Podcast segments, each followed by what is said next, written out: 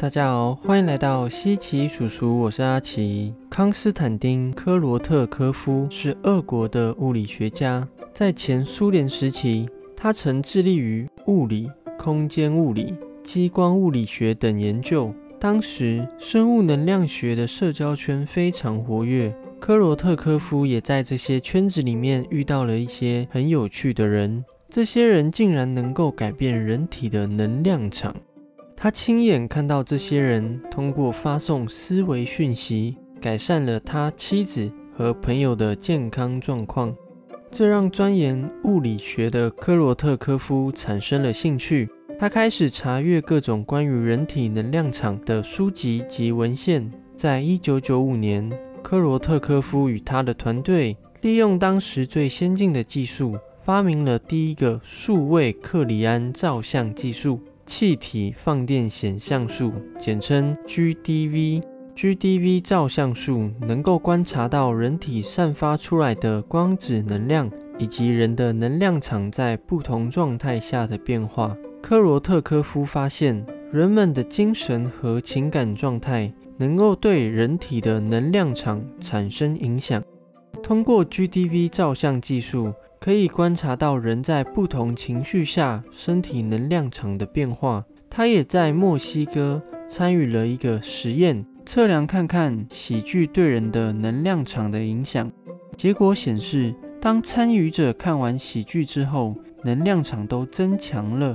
而生气、嫉妒、憎恨这些负面情绪会使能量场缩小、缺损，甚至消失。更严重的是，负面情绪的人不仅会消灭自身的能量场，还会影响到其他人的能量场。另一个实验，科罗特科夫观察两位实验者，当一人对另外一个人表达爱意的时候，在图像里面可以看到一团清晰的能量从示爱者的心脏部位飞向接受爱意的实验者的心脏部位。实验表明了。这种能量传递是真实的物质能量团传递，这就是为什么当一个人生病的时候，有恋人在身旁支持陪伴，并会痊愈的比较快的原因哦。听完这些例子，有没有觉得很神奇呢？所以平时的生活中，在遇到问题的时候，如果想要赶快突破困境，也或者是身体不舒服的时候，除了要找专业的医生看病以外，又想要赶快康复的话，只要我们能够多做出提高能量频率的事情，就能快速的保持身体的健康，并且突破难关。所以这一集我们就要分享几个能够提高频率的行为。如果想要知道更多关于人体能量的研究，以及使我们能量频率降低的行为，可以看看西奇叔叔第十三集。与第十四集哦，在开始之前，在这里阿奇先邀请大家，如果想要每周都获得满满的生命热情能量以及小知识，可以帮我们的 YouTube、IG 以及 Podcast 按个追踪及订阅哦。那我们就开始吧。第一个能够提高能量的行为就是感恩。前哈佛神经生理学博士川崎康彦在著作。为何我们喜欢兴奋？需要紧张？哈佛研究员的五十三个大脑训练一书中提到，感恩不仅能让人心灵安定，还会带来四个益处：第一个，增加与人的亲近感、信赖感；第二个，消除压力，增加幸福感；第三个，抑制血压的上升；第四个，提升心脏机能。川崎康彦指出，这些改善。主要来自于人与人的彼此信赖时，大脑会从下视丘上核分泌一种脑内神经传导物质，被称为幸福激素的催产素。当我们受人感谢或主动感谢别人时，得到安慰，这个过程就会促进这种荷尔蒙分泌哦。甚至他曾在哈佛医学院参与过一个活化脑袋的实验。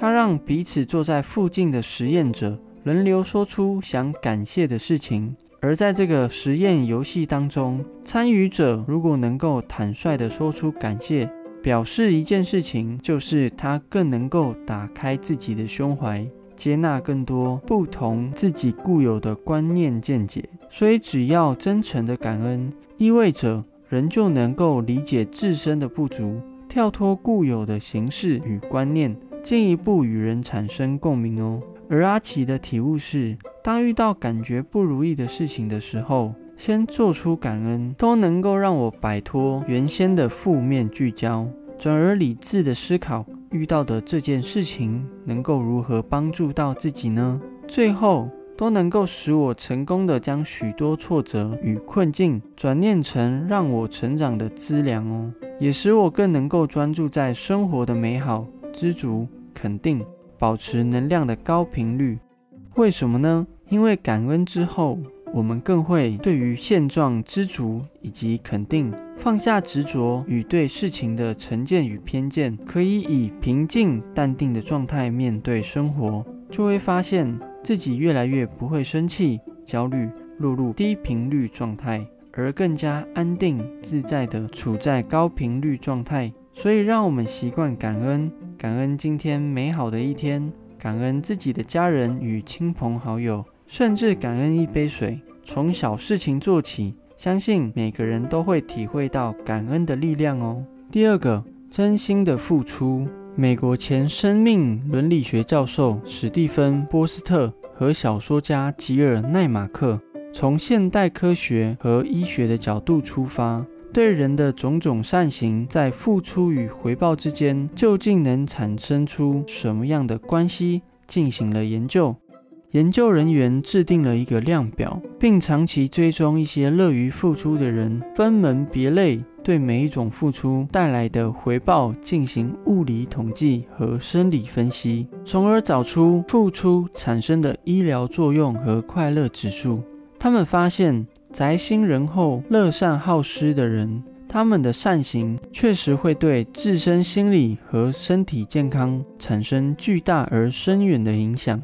这些人自身的社会能力、判断能力、正面情绪以及心态等等，都会全面的提升。哪怕对别人一个会心一笑，传递一个友好的幽默表情，这些都会引起唾液中免疫球蛋白浓度增加。在综合四十年多所美国主要大学一百多项研究成果后，也发现了付出与回报之间存在着神奇的能量转换秘密，以及一个人在付出的同时，回报的能量正通过各种形式向此人返还，只不过在大多的情况下，自己却浑然不知。所以，不管在工作上、生活上、金钱上，每当我们做出付出的同时，都会感受到自己是有能力的，自己是有价值的。这些其实也是回报之一哦。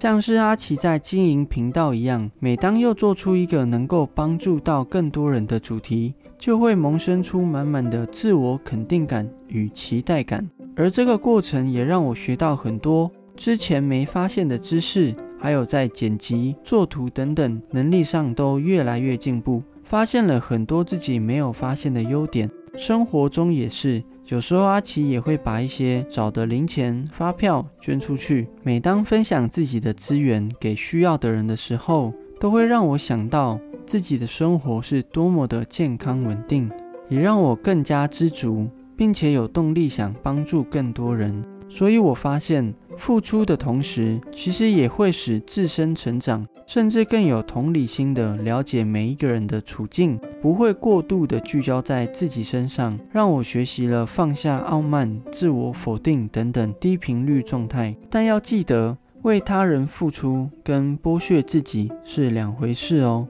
如果自己状况不允许，不要过度的委屈自己，帮助他人。毕竟自己也是一个人，不然这样就会变成了为了要成全一个人。反而害了另外一个人，也就是自己。明明想帮助人，反而变成加害者，这也是本末倒置哦。所以也让我们在看清自己的能力程度的过程，把自己的余力分享出去，互相传递富足的能量吧。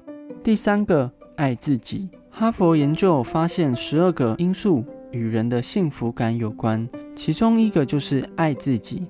研究提到。一个不会照顾自己的人，通常也不太会照顾别人；一个不会爱自己的人，通常也不具备爱别人的能力。而锻炼与休息是最起码的爱。意思就像是说，一个不懂某方面专业的人，他如何教他人同样的专业呢？而我的体会是，当我们学会爱自己，就等同于帮助自己提高能量，专注在自己好的一面，学会照顾好自己，不受生活困扰，让自己安心稳定了，也能够有更多的余力去帮助他人。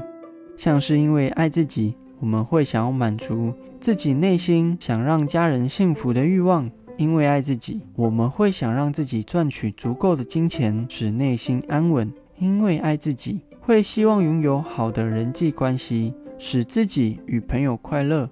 所以我们会发现，当爱自己了，会更懂自己的心思与情绪。当懂自己了，也会慢慢了解跟我们有一样情绪或情感状态的人，让我们更有同理心。所以说。爱自己不只能够让自己更独立，不让人担心以外，还能够知道如何照顾别人，使他人感到幸福。相反的，如果我们不够爱自己，可能会使自己长期遇到问题及困难，处在匮乏的状态。这样的匮乏就会让我们的能量频率降低哦。